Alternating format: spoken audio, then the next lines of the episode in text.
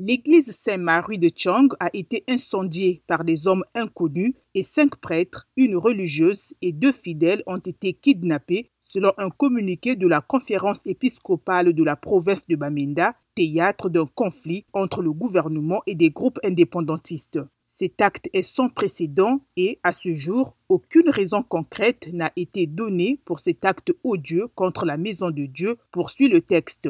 Le communiqué ne donne aucun détail sur l'attaque. Il ne l'attribue à personne et elle n'a pas encore été revendiquée. Les meurtres, saccages et enlèvements sont fréquents dans les régions anglophones où des groupes séparatistes visent régulièrement les établissements scolaires, mais aussi les églises catholiques et protestantes ainsi que leurs prélats.